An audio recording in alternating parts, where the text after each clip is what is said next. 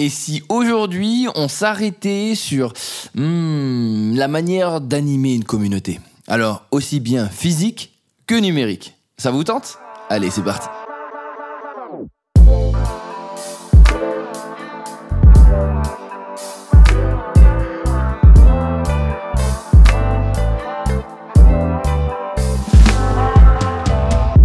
Animer une communauté. Tout le monde ne le fait pas, mais en soi, on peut penser que dans notre vie, on va tous le faire à un moment. Pourquoi? Parce qu'une communauté, ce n'est pas obligatoirement un groupe que l'on va créer pour parler avec eux, mais ça peut être des clients, ça peut être une équipe, ou encore, ça peut être des personnes que l'on souhaite amener vers un nouvel objectif. Alors, pourquoi animer une communauté est si important et comment bien le faire? Eh bien, c'est aujourd'hui le sujet de ce podcast. Alors, quand je parle d'animer une communauté, eh bien, la première erreur que l'on fait tous, c'est souvent de se dire, ben, je vais leur donner du contenu, et puis ce sera assez.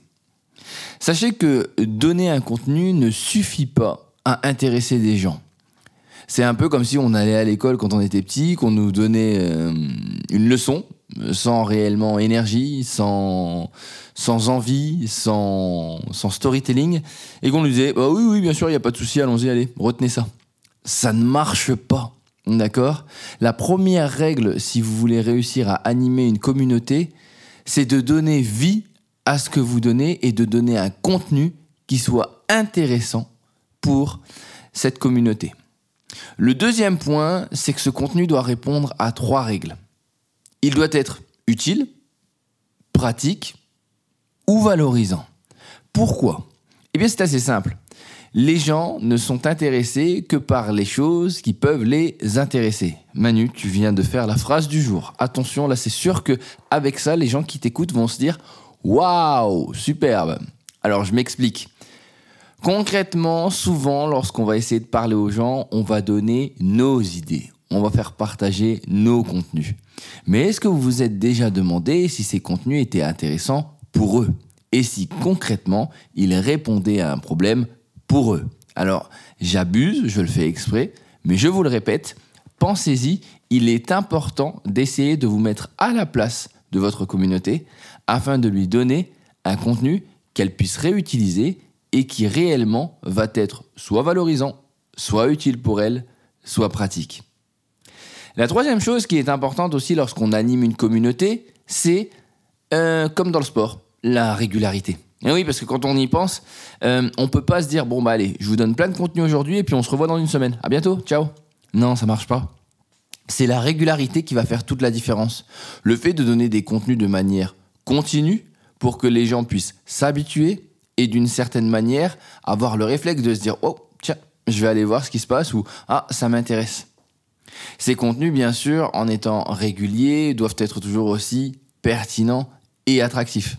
C'est un peu comme le podcast. Vous voyez, ça fait maintenant 37, euh, 38 épisodes que je fais un podcast et je cherche toujours à avoir des sujets qui sont soit intéressants pour vous, soit des sujets que vous me proposez, pour être sûr que ça colle. Alors parfois, il est possible qu'on ait un peu moins d'intérêt, mais dans tous les cas, comme tous les jours il y a un contenu, on peut se dire, bon, il y en a au moins un qui va me plaire. L'autre chose, et là pour moi c'est le quatrième point, mais l'un des points les plus importants, c'est l'interaction et la recherche d'interaction. Une communauté n'est pas là pour donner des contenus descendants, d'accord? Sinon ça s'appelle être prof, et encore je pense qu'aujourd'hui le métier de professeur a complètement changé. Quand je vous dis ça, ça n'est pas tiens, euh, prendre l'info et puis euh, tu te débrouilles avec ça. Non, non.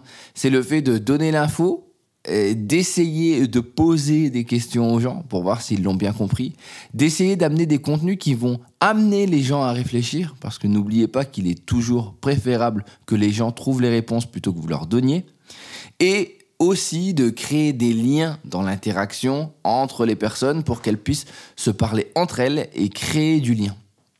Alors quand je vous dis ça, je pense que c'est le, le point central en fait de l'animation d'une communauté. C'est-à-dire que si vous pensez juste l'utiliser pour donner des contenus et espérer qu'ils les partagent ou encore qu'ils comprennent et qu'ils fassent ce que vous souhaitez, je pense sincèrement que vous vous trompez. C'est compliqué en général. On doit réussir à créer l'envie, créer l'interaction.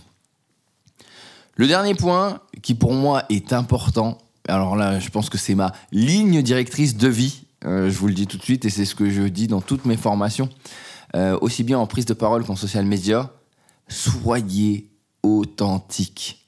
Si vous animez une communauté, on a besoin de croire en la personne qui l'anime. Cette personne-là doit pas être parfaite, elle ne doit pas être la meilleure, elle doit juste donner de sa personne, être sincère et ça doit être une personne à qui on a envie de parler. Quelqu'un qui paraît humain, humain ou humaine, d'accord? Quelqu'un ou quelqu'une, excusez-moi, qui paraît humaine quelqu'un qui, qui, qui fait des erreurs, quelqu'un qui a ses, ses, propres comportements, euh, qui a peut-être euh, ses petites jokes, enfin quelque chose qui fait qu'on a envie de s'attacher à cette personne. Alors voici cinq petites règles simples que l'on va pouvoir utiliser lorsqu'on anime une communauté.